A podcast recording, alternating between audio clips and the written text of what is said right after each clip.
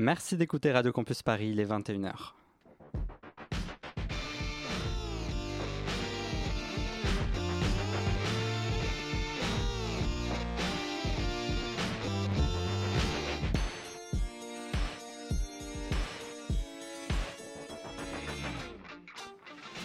Depuis 150 ans que le cinéma existe, les salles en ont vu passer des films, de la comédie, du film noir, du western spaghetti, du néo-réalisme italien et j'en passe. Et rien qu'au travers de cette liste, bien sûr non exhaustive, on voit très vite que l'on a cherché à trier, à classer les films de cinéma. Alors oui, ce tri est nécessaire pour se comprendre, pour archiver, pour discuter du cinéma ensemble. Mais à vouloir parfois trop classer, trop définir, on met aussi les réalisateurs dans des cases. Euh, de Sika néo-réalisme, Godard nouvelle vague, comédie musicale, etc. Un réalisateur ne peut-il pas pourtant passer d'un genre à l'autre sans difficulté? Est-ce plus facile d'être spécialiste que d'être bon partout? Ce soir, on reçoit justement un réalisateur qui sait aussi bien faire de la comédie que du film d'animation ou du drame. Patrice Lecomte est dans grand format.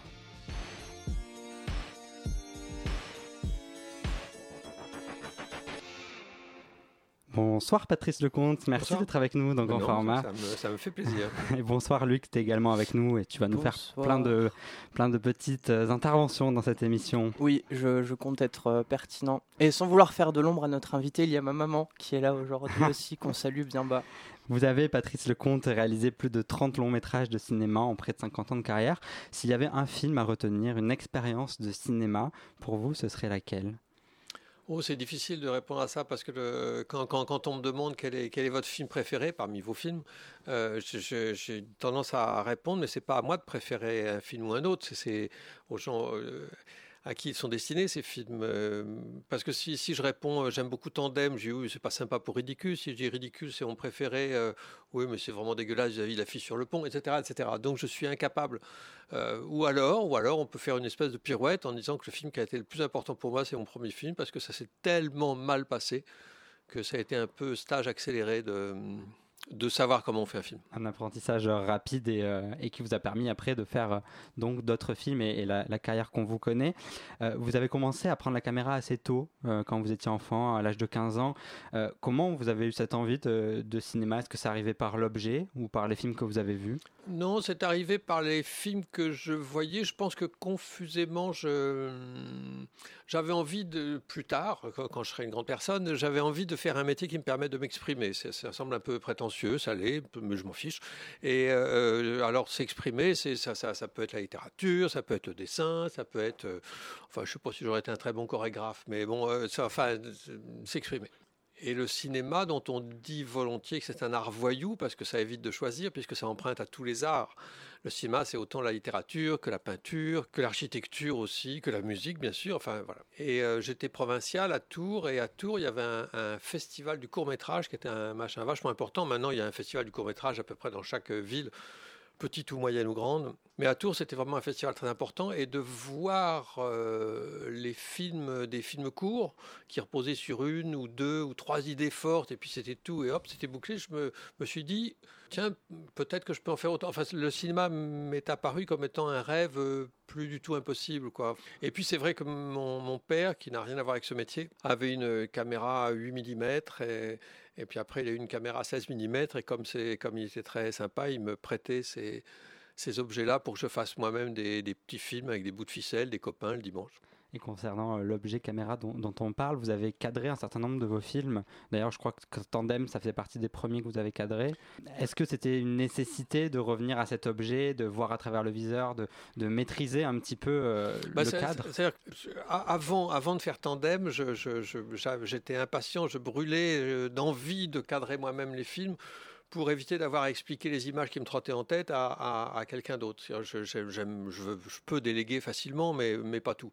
Et le cadre, euh, j'avais envie. Quand j'ai fait Tandem, qui, s'est fait avec une toute petite équipe et tout ça, je me suis dit, bon, euh, voilà, sur ce film-là, je peux, je peux me payer le culot sinon le luxe de, de cadrer moi-même et j'ai commencé à cadrer avec Tandem et depuis j'ai plus jamais abandonné ça parce que, parce que j'adore ça et que je, je crois vraiment, c'est pas que je crois, je suis sûr que je ne pourrais plus faire un film que je ne cadrerais pas moi-même. C'est une façon de plus maîtriser les choses quelque part, c'est une envie de plus contrôler C'est sans doute une envie de contrôle, une envie de ne pas avoir à expliquer à quiconque, enfin pas à expliquer à un cadreur qu'est-ce que je veux, qu'est-ce que je veux pas. Non, là c'est c'est l'envie aussi d'être au, au, plus près des acteurs.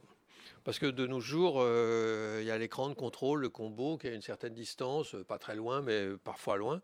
Puis on est assis, toute la journée on est assis, c'est chiant. Et, et, on regarde sur une télévision le film qu'on est en train de tourner. Et, moi, je ne peux pas... je ne pourrais pas faire ça, passer huit semaines de tournage assis devant un, un écran de contrôle. Et ce qui est assez marrant, c'est que le dernier film que j'ai fait avant Tandem, ça s'appelait Spécialiste un film avec euh, Lanvin et Giraudot. Et à cette époque-là, il n'y avait pas encore ou à peine l'écran de contrôle, le combo. Donc je me suis mis à cadrer au moment où, si j'avais pas cadré, j'aurais été obligé de m'asseoir euh, devant un écran de contrôle, ce qui ne m'aurait pas plu du tout. Oui, ça permet de, se rapprocher donc des, euh, des comédiens. vous avez exploré la comédie, fait des films plus dramatiques. Est-ce que sur le plateau, vous travaillez d'une manière différente selon le genre de film? Ou alors vous avez euh, une technique, disons, universelle, une façon de diriger les comédiens qui s'applique à toute forme de cinéma euh, Non, non, il y, a quelque chose de, enfin, d'universel. Euh, oui, ça va vous sembler un peu ballot peut-être, mais qu'on fasse une comédie ou un film plus, plus émouvant, plus prenant, etc., le, processus est le même. C'est-à-dire qu'il faut, quand on aime les comédiens, ils vous donnent ce qu'ils ont de meilleur. Comme les comédiens ne sont pas des idiots, loin de là, ils savent quel film on tourne, donc on n'a pas besoin de les, les, canaliser, de les cadrer et tout ça. On, a tendance à penser que sur un film, sur une comédie, on, va, tous se poiler beaucoup. Euh, pas forcément, c'est même compliqué. Hein. Mais euh, il y, a une question de, rythme sans doute à, à, apprendre et à soutenir. Mais cette histoire de rythme, même si c'est pas le même rythme, cette histoire de rythme est aussi valable pour un film non comique. Euh, bien sûr, parce que tout, est affaire tout le temps de, rythme, chose dont on peut s'écarter au moment du tournage et, rattraper le coup au montage. Mais il, vaut mieux avoir ce sens-là avec les comédiens au moment du tournage. Et je, me souviens de Jean-Pierre Mariel, euh, avec qui j'avais eu euh, un jour sur un tournage, euh, j'adorais cet homme-là, j'avais eu une conversation à propos de cette fameuse formule, la direction d'acteurs. Vous savez, les, cinéastes ou les metteurs en scène de théâtre parfois, qui se prétendent directeurs d'acteurs, comme si les acteurs n'étaient que des marionnettes dont on tirerait les fils. Et Jean-Pierre Mariel, euh, qui était bien d'accord avec moi sur le fait que la direction d'acteur, c'était une déclaration prétentieuse euh, de la part de certains réalisateurs. Mariel, il avait résumé ça, il m'avait dit Oh, moi, euh, je vais pas l'avoir aussi grave que lui. Hein. oh, moi, moi, ce que j'aime quand un réalisateur me parle, c'est qu'il me dise plus vite, moins vite, c'est tout. Donc en fait, il avait raison. Il n'y a, pas de, a pas de recette. Ça se passe peut-être aussi dans la relation avec le comédien, dans comment je fais son choix aussi de comédien dès le départ. Oui, oui. déjà, je trouve que la base de la direction d'acteur, euh, enfin de l'éventuelle direction d'acteur, c'est le choix des acteurs. C'est-à-dire de choisir un acteur qui soit le, rôle ou qui soit l'opposé du rôle. Déjà, le choix de l'acteur, le casting, donc, définit euh, des, intentions de, jeu. C'est-à-dire que, quand quand je propose à Michel Blanc euh, d'être Monsieur Hir, qui est un film assez sombre, il, sait bien que, je lui demande ça pour, pour qu'il aille sur un terrain dans un sentier qu'il n'a jamais fréquenté, moi non plus d'ailleurs. Euh, donc, on sait ça. Euh, et puis encore une fois, j'en reviens à ça, c'est que c'est comme dans la vie quand, quand, quand on aime les gens, ils vous donnent le meilleur. Quoi. Si on aime les acteurs, moi j'adore les acteurs. Et puis en plus, le fait de cadrer soi-même, ça, ça, induit une forme de une proximité, mais qui va plus loin que ça, une intimité avec les acteurs. C'est-à-dire que les acteurs qui se disent que le type qui est derrière la caméra, c'est le type qui est en train de faire le film, ça, il y a quelque chose de, de très précieux entre nous, quoi. Enfin, entre les acteurs et moi, ou entre moi et les acteurs et j'adore. Est-ce que parfois vous avez été contraint de choisir des acteurs euh, avec des plutôt de côté de la production, c'est-à-dire est-ce qu'on vous a imposé des choix? Est-ce que parce qu'on souvent on dit quand même que c'est l'acteur qui fait vendre le film, est-ce que des fois vous avez eu à vous battre pour euh, prendre tel acteur qui n'était pas forcément un choix de, de la production?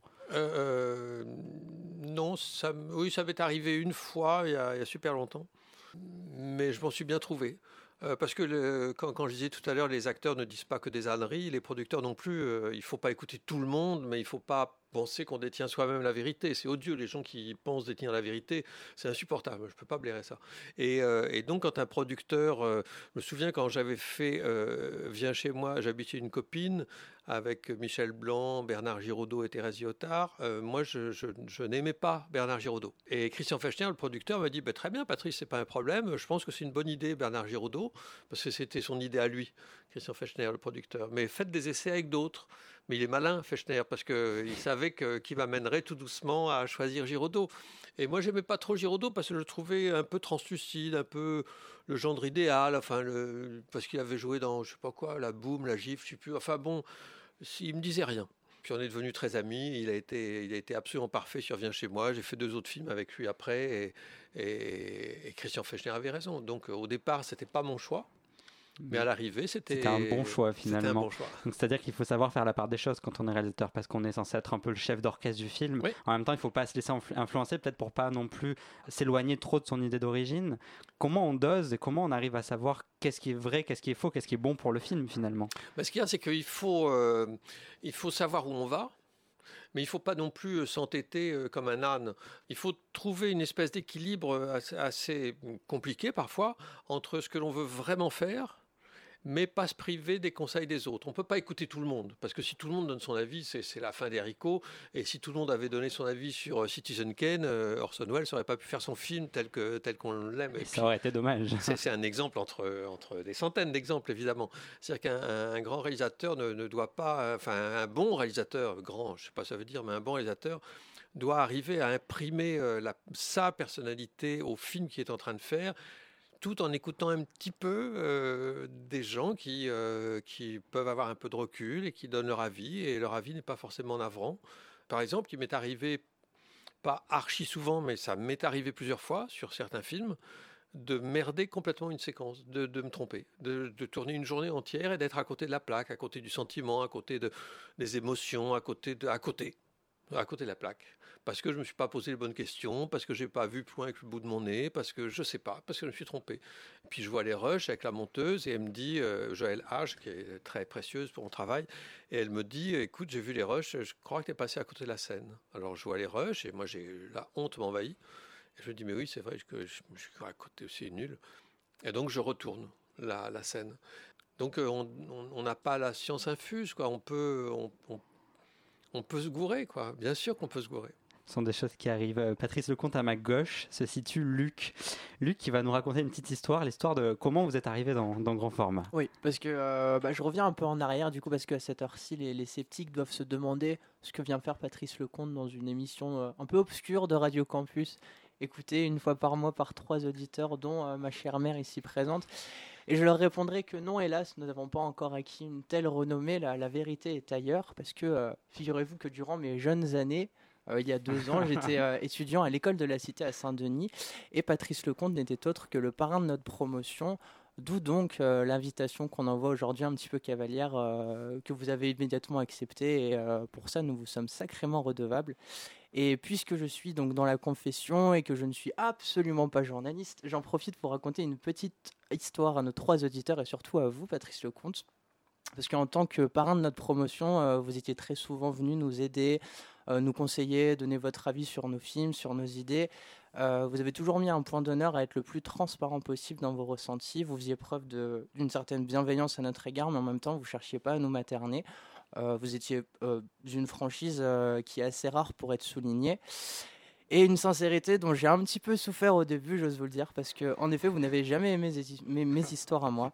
À chaque fois que j'avais l'occasion de, vous en parler, de vous montrer le résultat sur un écran, systématiquement quelque chose ne vous plaisait pas, ou alors un détail vous, échappait. Et euh, bah, ça pourrait sonner comme un règlement de compte, mais en vérité, pas du tout, parce que je, je vous remercie pour l'honnêteté avec laquelle vous avez parrainé notre promotion. Euh, une honnêteté qui m'a fait comprendre une leçon importante pour euh, toute personne s'aventurant à exercer une activité créative parce que vous n'étiez pas seulement la première personne à me donner un ressenti en tant que professionnel, que cinéaste accompli, vous étiez la première personne tout court à me donner un, avis mitigé sur mon travail. Et euh, une fois l'amour-propre mis de côté, après avoir longuement boudé dans mon coin, euh, bah, j'ai compris à quel point le cinéma ou toute forme de création était subjective, à quel point on ne peut pas plaire à tout le monde à partir du moment où on décide de se dévoiler nous, notre univers, notre point de vue. Euh, alors je dis pas que mes scénarios sont parfaits, loin de là, parce qu'il y a des défauts que vous aviez énoncés qui me, qui me sautent au visage aujourd'hui quand, quand, je le relis. Mais, mais je pense aussi que tous les goûts sont dans la nature et qu'il faut accepter bah, le, scepticisme, l'incertitude et, et, la déception. Euh, je, pense que ce sont les critiques qui nous font le plus avancer, que l'on retient réellement et pas, pas les éloges, les, enrobages ou les compliments. La preuve, c'est que deux ans plus tard, je me souviens seulement de, vos doutes énoncés et si vous, avez, si vous avez fait des compliments, je pense que je les ai oubliés parce que c'est pas ça qui m'a fait, euh, qui m'a fait grandir. Et euh, alors tout ça pour aussi vous lancer sur une question qui m'est assez chère qu'est-ce que vous nous conseilleriez en fait? Est-ce qu'il faut euh, persister, s'entêter à raconter des histoires qui nous plaisent à nous avant les autres et euh, endurer les rejets, se nourrir des mauvaises critiques? Ou est-ce qu'il faut au contraire à un moment euh, accepter les compromis et penser en premier à ce que veulent les spectateurs, les producteurs, toutes les personnes qui vont contribuer à votre projet, donc tout ce monde-là, avant nous et avant notre propre plaisir à raconter des histoires? J'ai dû, à l'époque, euh, je tutoyais les filleuls de ma promotion, mais je ne sais pas si on fait ça à la radio. mais enfin, tout à fait euh, possible. Et, euh, non, non, mais je, je me souviens d'histoires que tu, enfin, j'ai dû faire des critiques, oui, ça bien sûr, ou mais j'ai dû faire des compliments, mais tu les as oubliés moi aussi. Donc, effectivement, là où tu as raison, c'est que les, compliments font rarement avancer. Mmh.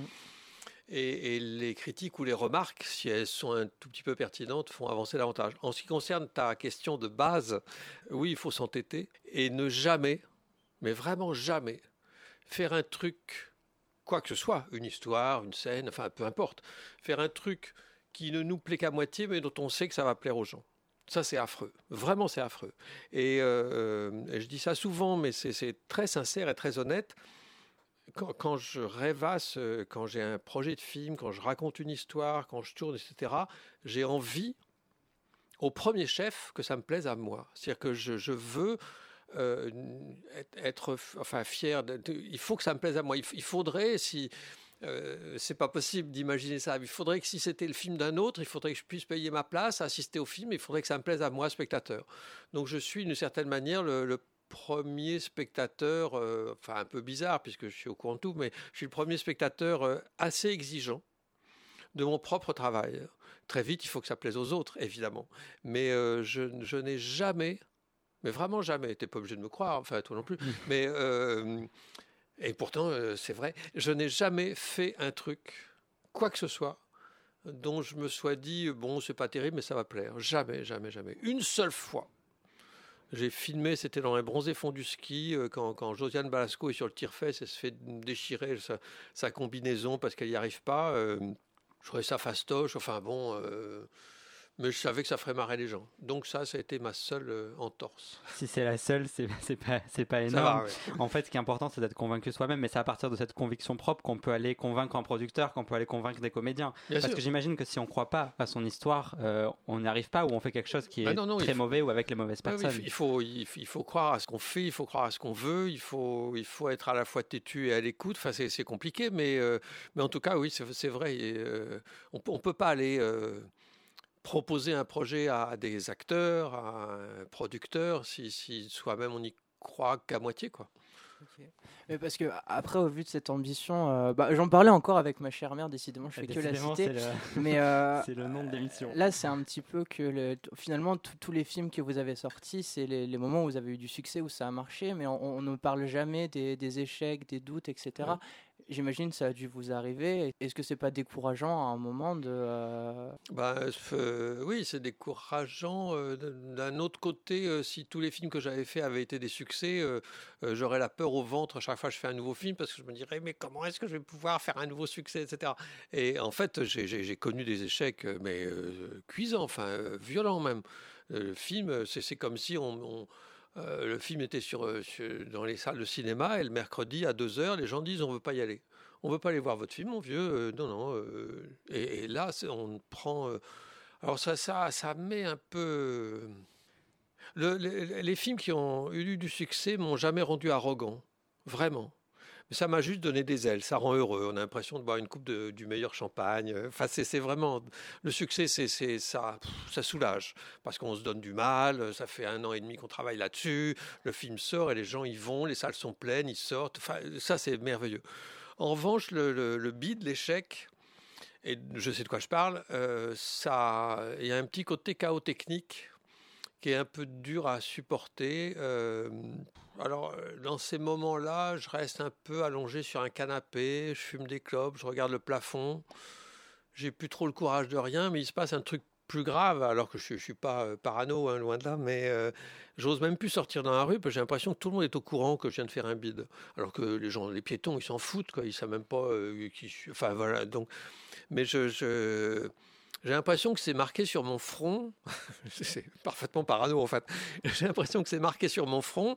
Je viens de faire un bide. Oui, parce Mais c'est- un film, c'est tellement personnel qu'on on prend un échec pour soi finalement. On, on- on le prend en plein. En Alors que ça peut être aussi un échec collectif de plusieurs Oui, choix qui ont été euh, mal oui, faits. mais, euh, oui, peut-être, mais, euh, mais euh, d'une certaine manière, euh, quand, quand un film marche pas, je, je, euh, sans me, m'auto-flageller, je, me dis c'est de ma faute. Hum, c'est de ma faute parce que d'autres que moi y ont cru, dont des producteurs, distributeurs, etc. Mais malgré tout, euh, à l'origine de, ce film, c'est, moi-même. Et donc, c'est.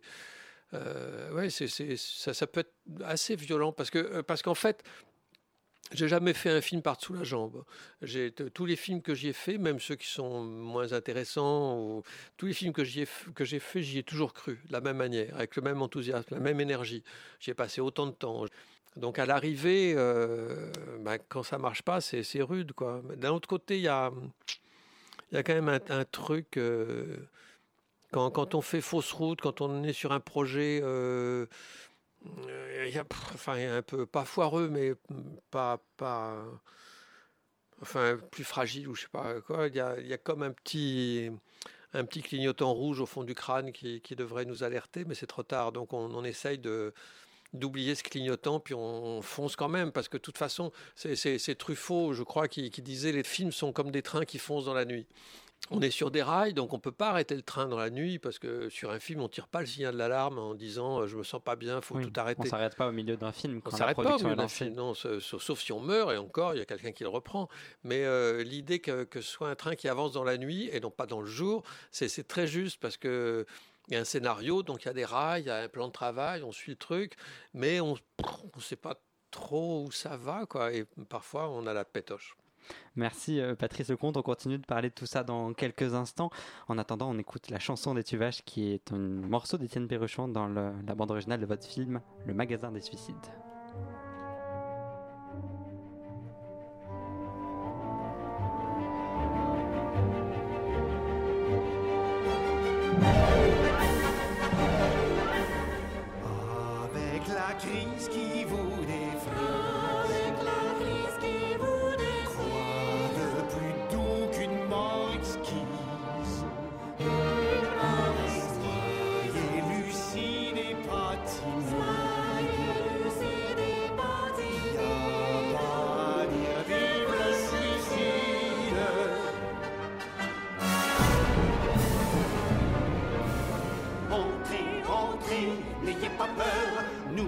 Sommes ouverts jusqu'à 20h.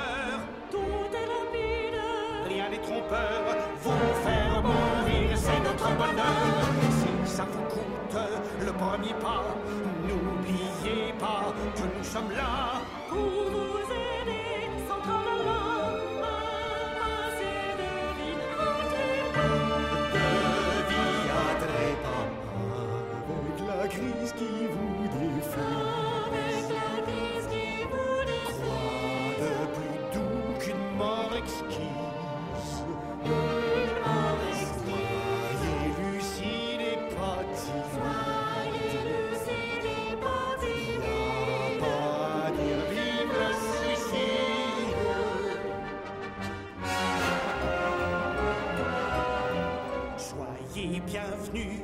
paradis.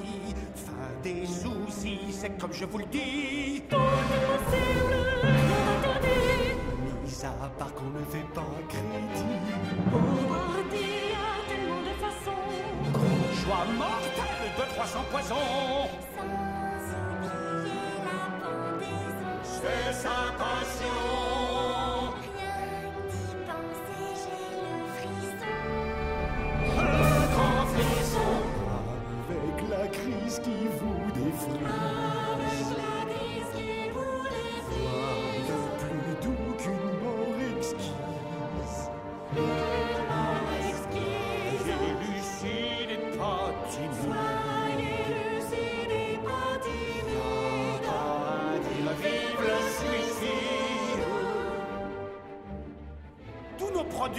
qualité.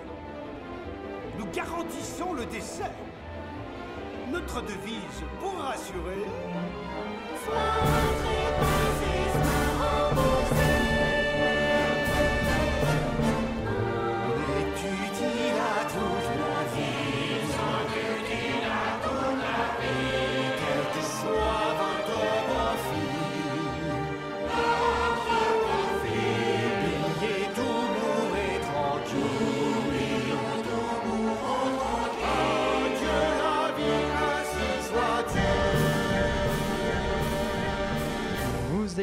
Grand Format sur Radio Campus Paris. Nous sommes toujours avec Patrice Lecomte pour parler euh, avec lui de, de cinéma. Euh, Aujourd'hui, Patrice Lecomte, on entend euh, partout que la production du cinéma va mal, qu'il est difficile d'avoir de l'argent pour faire ses films.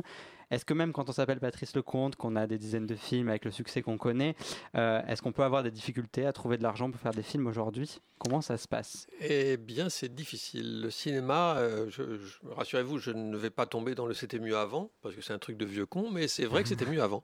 Euh, on dit tout à l'heure, j'ai fait 30 films, ok? Mais il y en a 30 que j'ai pas fait. C'est-à-dire qu'il y a eu autant de projets qui sont tombés à l'eau au cours de ces 40, euh, 45 ans de, carrière, mais il y a autant de films euh, qui sont allés jusqu'au bout que de films qui, sont tombés à l'eau. Mais quand un film tombait à l'eau, un projet tombé à l'eau est souvent très avancé, avec euh, repérage, casting, production, etc. C'est pas juste une idée qu'on n'arrive pas à vendre. Non, non, non. euh, parfois, ça peut capoter euh, 15 jours avant le début du tournage. Mais bref, euh, quand un film tombait à l'eau, il y en avait un autre qui était en route. Enfin bon, ça n'est jamais arrivé que deux projets de suite tombent à l'eau dans ma vie. Sauf que je n'ai rien pu tourner depuis 5 ans. Parce que depuis mon dernier film, donc depuis 5 ans, j'ai euh, eu quatre projets de suite et qui n'étaient pas des, des, des pets de lapin. Enfin, c'était des, c'était des, Des trucs. conséquents et des choses non, qui- c'était des, des euh, vaches de beaux projets avec le casting, un scénario. tout ça. Donc en état avancé quand même, avec Ah un bah, casting très, déjà. Très, euh, oui, très, très avancé. Et quatre projets de suite qui sont tombés à l'eau. euh, alors, est-ce que c'est un signe des temps? Est-ce que c'est le cinéma qui est devenu de plus en plus frileux? Je pense qu'il y a un peu de ça. Est-ce que c'est moi qui commence à être out? C'est pas impossible. Est-ce que. Enfin bon, là, euh, en principe, je tourne en février-mars, mais, maintenant, avec euh, un peu échaudé par euh, ces, hum, ces projets tombés à l'eau, il va se faire celui-là. Ou alors, c'est que. Enfin, je n'y croirais vraiment que quand j'entendrai le premier clap. Le premier jour de tournage, si j'entends le premier clap, le train foncera dans la nuit. Ce qui a changé par rapport à avant, euh, c'est que avant vous étiez beaucoup plus sûr. Maintenant, il y a un côté très incertain. euh, Oui, à faire des- il y a, il y a- à il y faire a- des il y a- il y a films. des incertitudes permanentes. Luc? Parce que dans, quand, quand on regarde un petit peu votre carrière, il n'y a, pas que le cinéma aussi. Vous avez, euh, vous avez fait des BD, vous avez écrit des romans. Est-ce qu'aujourd'hui, euh, vous pourriez pas trouver un autre support que le cinéma pour raconter vos histoires euh Euh, Parce que vous disiez qu'avec le cinéma, au début, vous cherchiez simplement à vous exprimer. Oui, oui, c'est- c'est c'est- c'est très juste, mais, euh, mais c'est c'est vrai que le, le cinéma, c'est vraiment toute ma vie, quoi. C'est ce que j'aime euh, par-dessus tout. Alors ça, ça me plaît énormément de, faire des mises en scène de théâtre, ça me plaît énormément de- d'écrire des romans ou des choses comme ça. Bien sûr, c'est- plaisant aussi, mais j'ai envie de dire que ce sont des, activités euh, créatrices qui servent à boucher les trous. C'est-à-dire c'est c'est un truc à faire entre deux films. Pour, pour tout vous avouer, euh, là, le film que je vais faire en février-mars, cet été, il a été reculé. J'aurais dû tourner en novembre-décembre. Il y a eu des incertitudes. euh, C'est toujours lié à des trucs de distributeurs, d'argent, etc. Est-ce qu'on réunit le financement? Et c'est pas, c'est pas le budget du Ti- Titanic, hein, loin de là. Mais euh, bon. euh, et cet été, le projet battait vraiment de l'aile, faute de distributeurs. Enfin bon, on n'arrivait pas à trouver le financement. Et, je m'étais fait tout doucement à, à l'idée que, que le film se ferait peut-être pas. Un projet de plus tombé à l'eau. Ça aurait fait cinq de suite, c'était costaud. Et je m'étais dit euh, fermement, si jamais ce film tombe à l'eau, j'arrête. J'arrête parce que c'est- trop cher payé, quoi. C'est trop dur. C'est tellement d'énergie. À, à quoi ça sert de, de- Enfin, si, ça sert, bien sûr, mais d'inventer des histoires, d'écrire, d'y croire, de dépenser de l'énergie, de l'enthousiasme, de commencer à, à visualiser le, le film euh, qu'on rêve de faire, etc. Puis d'un seul coup, euh, ça se fait pas. Donc il y a, il y a un petit côté euh, coït interrompu qui est, qui est fatigant, quoi. Enfin, qui est, qui est épuisant même. Et, et cet été, oui, c'est ça. Je m'étais dit après, je vais arrêter parce que si j'arrive pas à faire celui-là, c'est que vraiment c'est. Vous y seriez arrivé, vous pensez, à arrêter de faire du cinéma? Parce que Ouais, sais c'est toute votre vie. Je sais et- pas ce que j'aurais fait. Oui, mais j'aurais peut-être, euh, j'aurais continué à tourner. Bah, Par, exemple, l'année dernière, j'ai fait une série de de petits films que j'avais initiés pour, euh, pour France 3, que j'avais appelé Boutiques Obscures, qui était une série euh, de 16 films courts sur des boutiques un peu partout en France qui, qui vont fermer parce que c'est des commerces euh, de proximité tenus par des gens âgés. Et je voulais garder une petite trace. Et je me suis régalé à faire ça. On était une équipe de trois, on allait voir les gens, on sympathisait. J'essayais de mettre en scène pour que ce soit pas que du reportage et un portrait. Et je me suis régalé. Donc je pourrais continuer à faire des trucs comme ça parce que, parce que ça, on me laisse faire, donc c'est bien. Est-ce que ces projets qui ont été abandonnés, vous aimeriez peut-être un jour en ressortir quelques-uns? Est-ce qu'ils reviennent? Ou est-ce que le fait qu'il y ait un échec, ça casse complètement l'élan que vous aviez, l'élan d'écriture, l'élan artistique? Oui, je, je n'ai jamais trop cru au réchauffé. Et, dans, tous les projets euh, que je pourrais lister, hein, mais de tous les projets qui sont tombés à l'eau, il n'y en a aucun, euh, dont, sauf peut-être un, oui, qui me plaisait bien, euh, parce qu'il est, récent, quoi, donc j'y crois encore un peu. Mais il n'y en a aucun que j'ai envie de ressortir des cartons, franchement. Parce que je ne suis pas... Fataliste, enfin si un peu, comme assez lucide. J'ai toujours pensé que si un truc se faisait pas, c'est peut-être que ça ne devait pas se faire. Pourquoi pas et, et donc euh, les trucs qui se font pas, ben, on passe à autre chose. Certains disent qu'aujourd'hui, on, on- Ok, tu m'as Oh, snobé, pardon, oui. non, mais je- Non, j'ai pas d'accord, Luc. Luc t'avais fait un signe en disant Ah, je voudrais prendre la parole. Je te touche très. Ah, excuse-moi, il faut que tu me touches un peu- un petit peu, Il a, il a- Vas-y. il a cru que c'était que de l'affection. Oui, voilà, comme ça arrive peu souvent, là, j'étais j'étais Euh, flatté. non, juste là, co- comme vous êtes dans des, dans, dans- dans- dans des processus d'écriture, je me demandais aussi, parce que dans, dans certains de vos films, vous n'êtes pas crédité au scénario. À chaque fois, c'est un scénariste ou plusieurs auteurs. Du coup, je me demande dans, dans quelle mesure, en fait, vous vous impliquez dans le, dans le scénario, dans quelle mesure vous travaillez avec euh, un scénariste. euh, ça dépend les films, peut-être? Alors il y, y a eu de tout. Il y a eu des films que j'ai écrits tout seul. Il y a, et ça c'est la majorité des films que j'ai écrits à deux. Et il y a un film, un seul en fait, que j'ai pas écrit du tout. Parce que quand on m'a amené le scénario, il n'y avait pas une demi-virgule à changer de place, c'était ridicule. Et le scénario était exemplaire, mais vraiment. Et je, euh, je- j'aurais pu être très jaloux en disant Oh, j'aurais adoré écrire ça moi-même. Bon, je m'en fous, puisque quelqu'un d'autre l'avait écrit et que je me retrouvais dans ce scénario, que c'était aussi. euh, ça, ça entrait en résonance avec euh, de- des trucs que, que je voulais exprimer et que euh, quelqu'un d'autre l'a écrit à ma place, c'est parfait. Mais en fait, non, c'est, le seul film dans lequel je ne sois pas euh, intervenu du tout au niveau du scénario. Et est-ce que le fait de euh, réaliser un film écrit par quelqu'un d'autre permet plus de distance, permet parfois de s'éloigner du scénario, puisqu'on on y est peut-être moins attaché, parce qu'on a Oui. moins de proximité avec lui? Oui, euh, oui et non. Je veux dire par là que euh, Rémi Waterhouse, qui avait écrit ce, scénario, était un type, euh, j'en parle à l'imparfait parce qu'il est parti, euh, était un type vraiment merveilleux, mais au sens, ce- ce- cet adjectif était un peu galvaudé, mais lui c'était vraiment un homme merveilleux.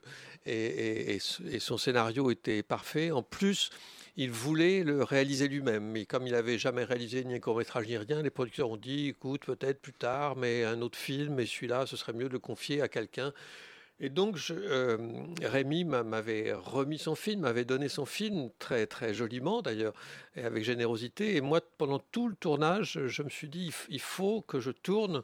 J'étais motivé par le fait que je, que je voulais que, que Rémi, Rémi Waterhouse ne regrette jamais de m'avoir confié son film. Donc, je voulais être à la hauteur de la qualité de son scénario.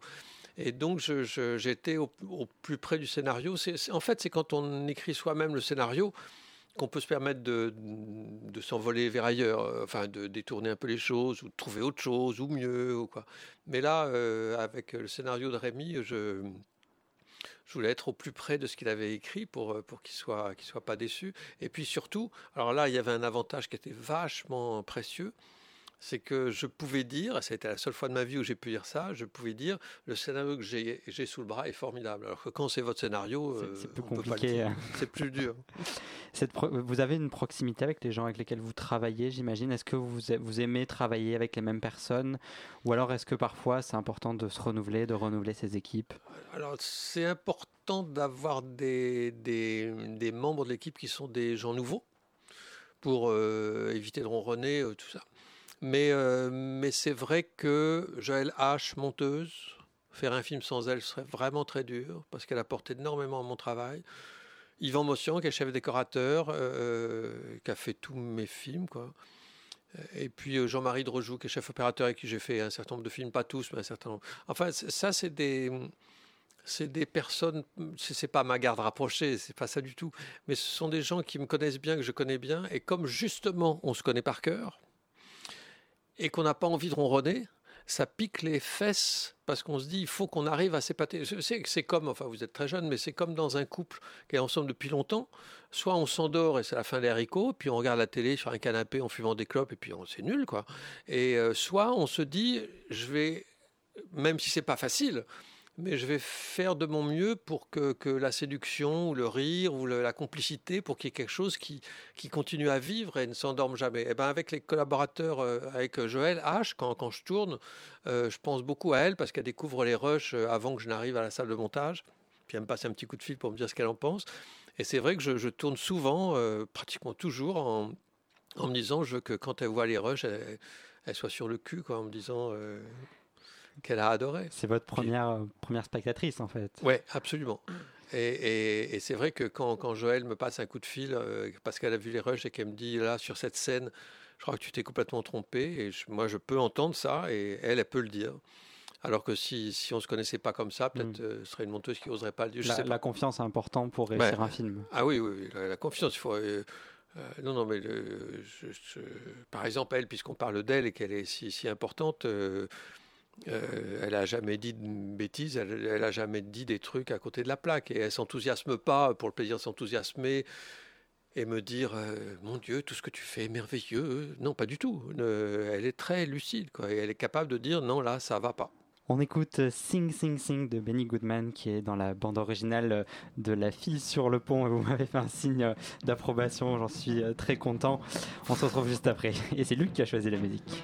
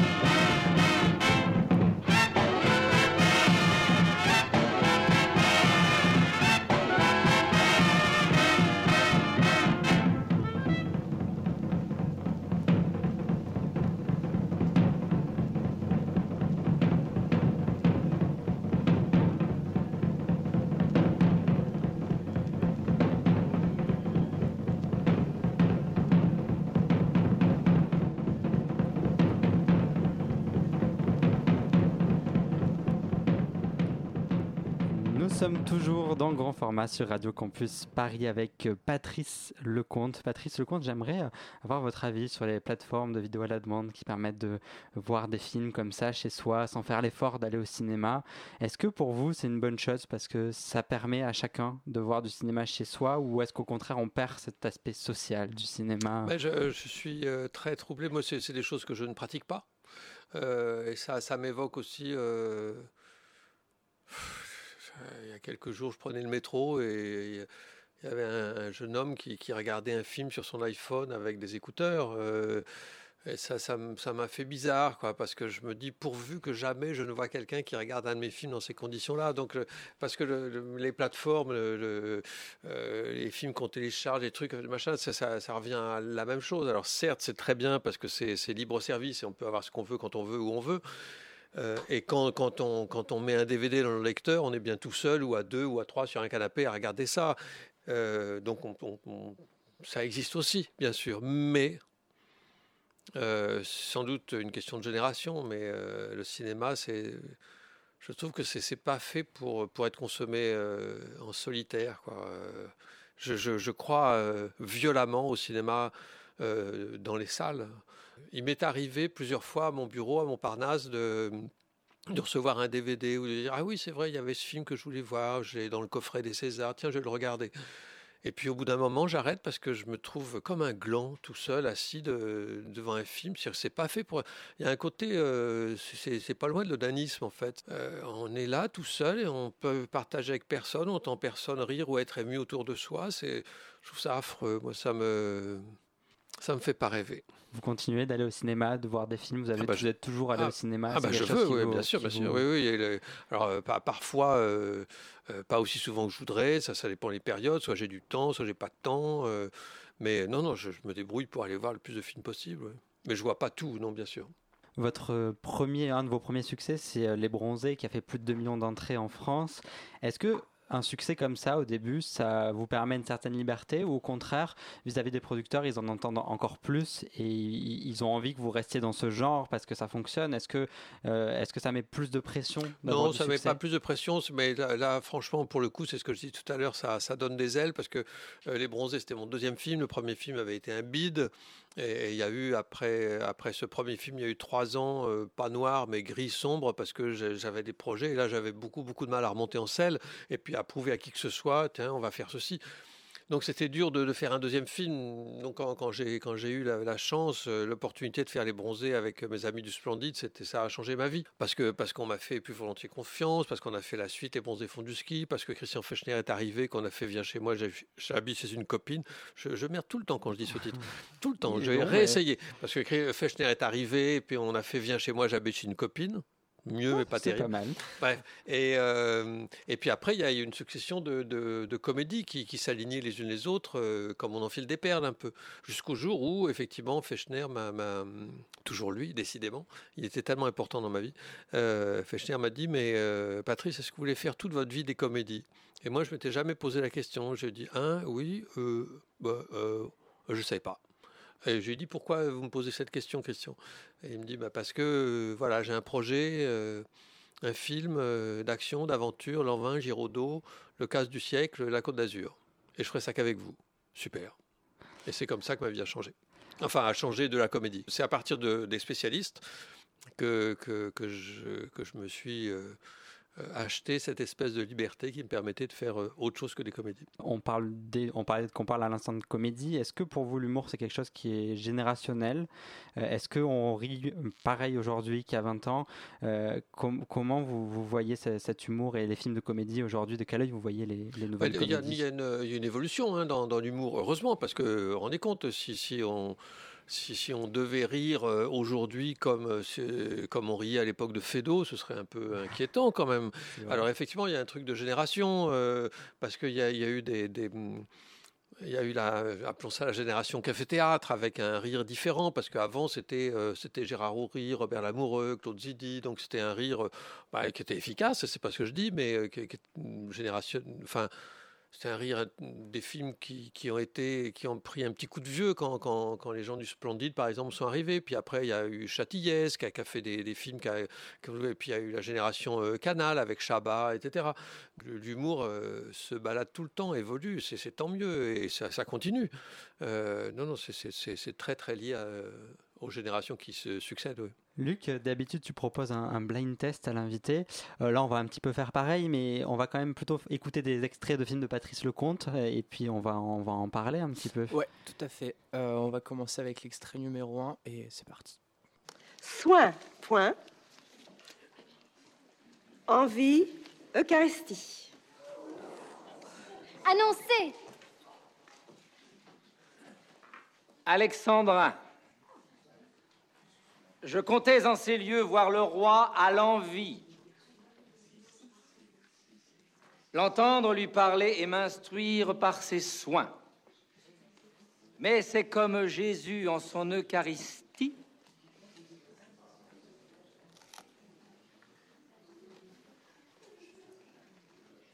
On le mange, on le boit, mais on ne le voit point. Quelle merveilleuse vivacité. À vous, baron.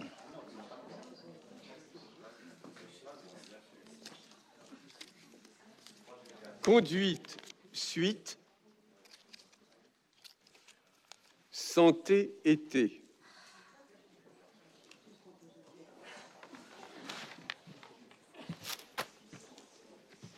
Puis-je voir votre éventail, comtesse?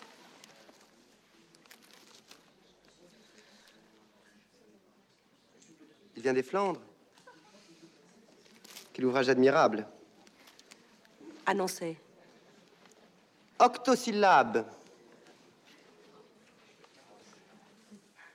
Toujours fidèle à sa conduite, l'abbé, sans nuire à sa santé, Peut faire deux mots d'esprit de suite. peut faire deux mots d'esprit de suite. L'un en hiver. Oui, je vous fais pas l'affront de demander euh, si vous avez l'autre en été. On vous laisse dire le titre par contre. La sur le. Voilà, les bronzés 2 donc font du ski, cette scène fameuse. où- Non, non, mais je, je l'ai mis en premier parce que bah, je l'ai découvert il y a deux jours, pour être honnête, et euh, j'ai adoré l'histoire. Je résume un petit peu le, le pitch. Donc c'est euh, tiré d'une histoire vraie, donc de Grégoire Ponceludon de Malavoie, Hmm. qui arrive euh, à la cour de Louis XVI afin de dévoiler son projet euh, d'assainissement des marais de la Dombe qui décime euh, les, les familles de ces paysans. Et j'ai été euh, touché par la modernité en fait du film, bien que ce soit un film d'époque.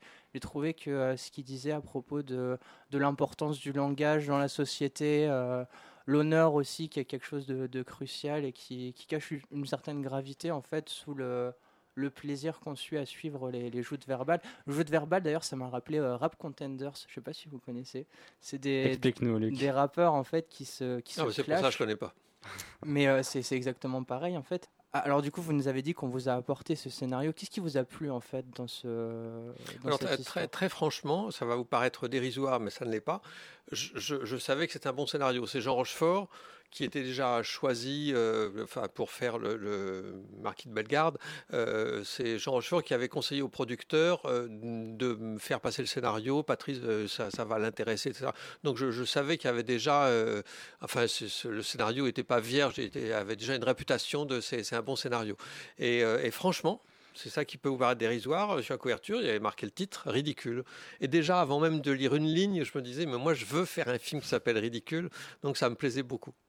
Euh, et puis le scénario m'a plu parce que, parce que d'une certaine manière, il était prêt- une espèce de, de je l'ai pas perçu tout de suite ça, mais je l'ai compris avec le recul. C'était une espèce de, de métaphore exacte de de moi-même, c'est-à-dire euh, j'arrive de ma province, je, je voulais rien assainir dans la région Tourangelle, mais euh, j'arrive de ma province, je monte à Paris, euh, j'essaye de, pénétrer dans ce monde du cinéma comme la cour de Louis XVI. Enfin, c'est il y avait, il y avait un itinéraire qui, qui, qui me parlait, enfin qui entrait en, en écho avec, avec moi-même, non, non pas avec ma vie, mais avec des choses que je pouvais ressentir. Et quand, quand, quand tu disais tout à l'heure que, que le film avait une certaine modernité, mal- malgré que ce soit un film en costume, euh, c'est vrai que moi, je, je- tous les jours du tournage, au volant de la voiture, je répétais à voix haute, mais à voix haute vraiment, j'avais l'air d'un con, mais personne m'écoutait. Je disais, je ne fais pas un film d'époque, je ne fais pas un film d'époque, je ne fais pas un film d'époque. J'ai j'ai- j'ai vraiment euh, tourné le film comme si c'était en jean et en t-shirt, quoi, parce que le- les robes, les jolies robes, les perruques et tout ça, c'était vachement bien à filmer, mais c'est- je savais que c'était pas ça l'intérêt du film. Luc, un deuxième extrait peut-être? Un deuxième extrait. Tout se passe comme vous voulez. Hein Vous n'avez besoin de rien Quelque chose à boire Des Kleenex Qu'est-ce que vous voulez? Je veux vérifier quelque chose. Donnez-moi un chiffre euh, au pif. 30. Non, pas vous. Vous. Zéro. Zéro. Tenez. La paye de ce soir, mettez-la sur le zéro. Maintenant? Oui, j'aimerais autant. Vous venez dans un quart d'heure Vous pourrez tenir? Vous le trouvez comment? Je le trouve pas. Méfiez-vous des sportifs, les trois quarts sont demeurés. Et presque tous ont une bite de moustique, vous seriez déçus. Comment vous savez ça Vous faites du sport J'ai arrêté à temps.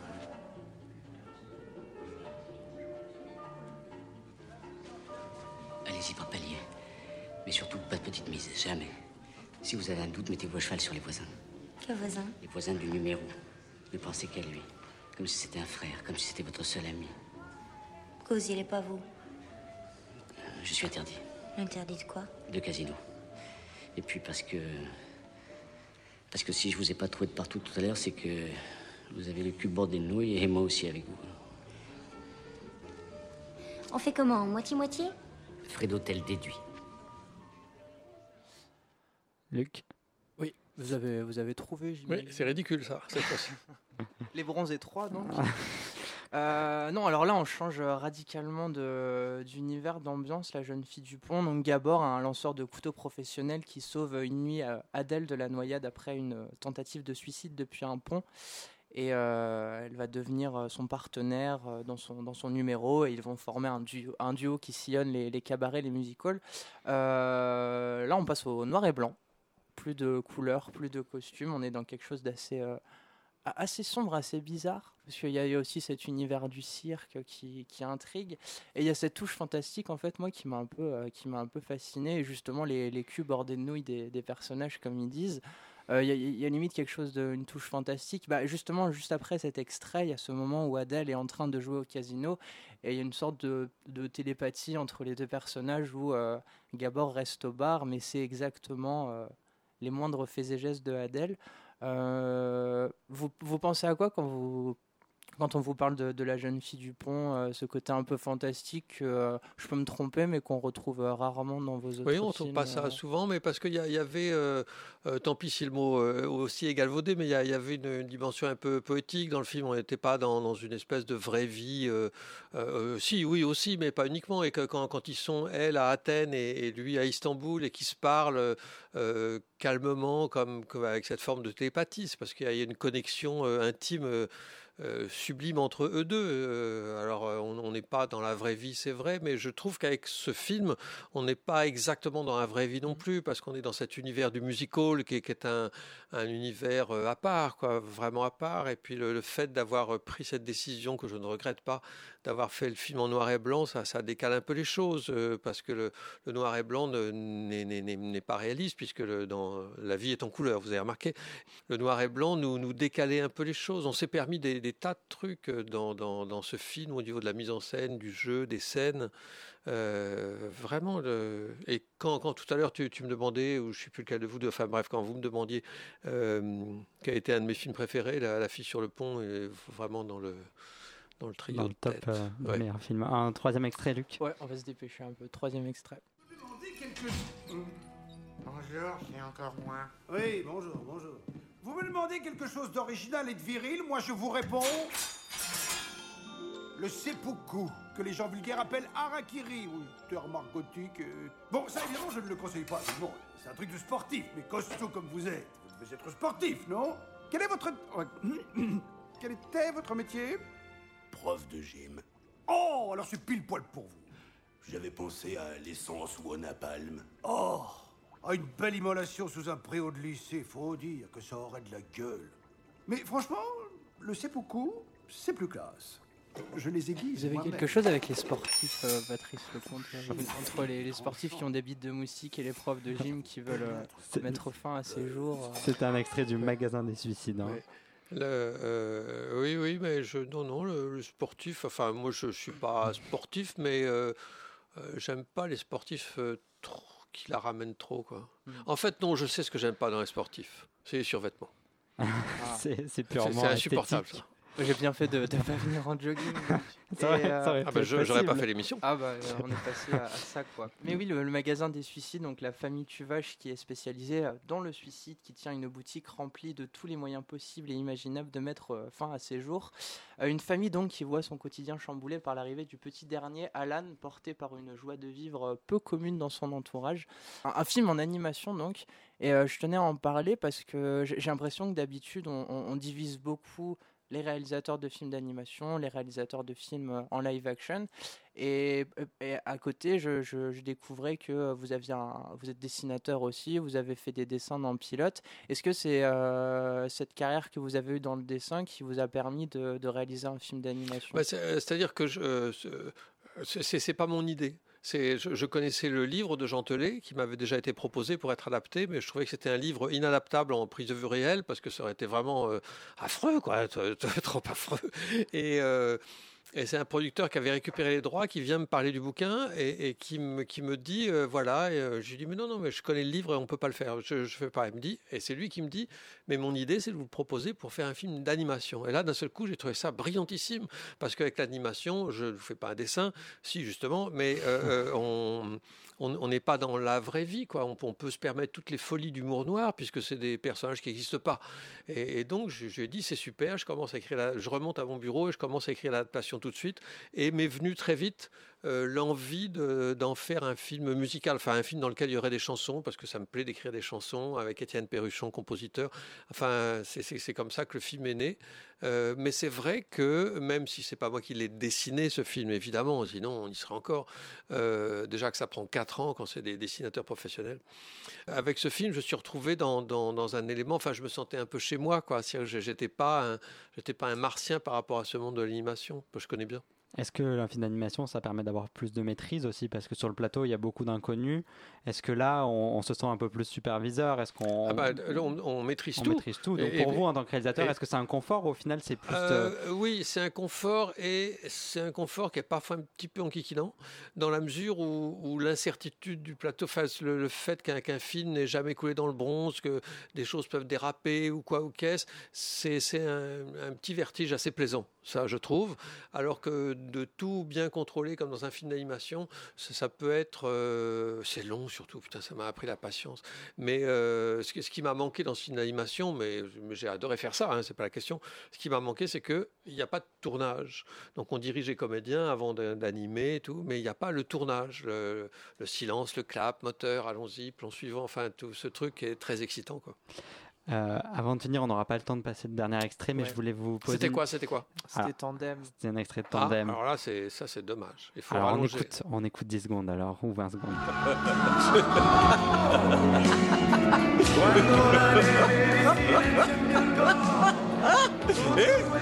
Tu danses Toi, t'aimes pas danser Bah si, mais enfin là quand même. On y va Oh non, non.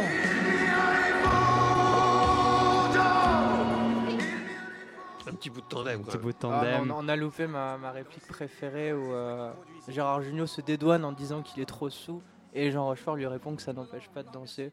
C'est, euh, je sais pas, moi ça me touche à chaque fois quand j'entends cette Bah, réplique. tu viens de la dire, alors comme ça on est sauvé. Oui, mais Allez. moins bien que. euh, Ouais, non. que- Oh d'accord, ok, je prends. si c'est validé par Patrice Lecomte. Merci beaucoup, Patrice Lecomte, d'avoir été avec nous dans Ben, merci le à vous deux pendant parce que cette heure. c'était. Bah oui, et à chaque fois, euh, même quand ça dure une heure, ça passe vachement vite. Peut-être parce que je suis trop bavard, c'est possible. Non, c'était très bien. On est très content de vous avoir reçu. Merci, Luc. Merci, merci. À la réalisation, Margot Page, merci beaucoup. Quant à nous, chers auditeurs, on se retrouve dans un mois sur Radio Campus Paris. Et puis, vous pouvez retrouver tous les podcasts de l'émission sur radiocampusparis.org. Salut.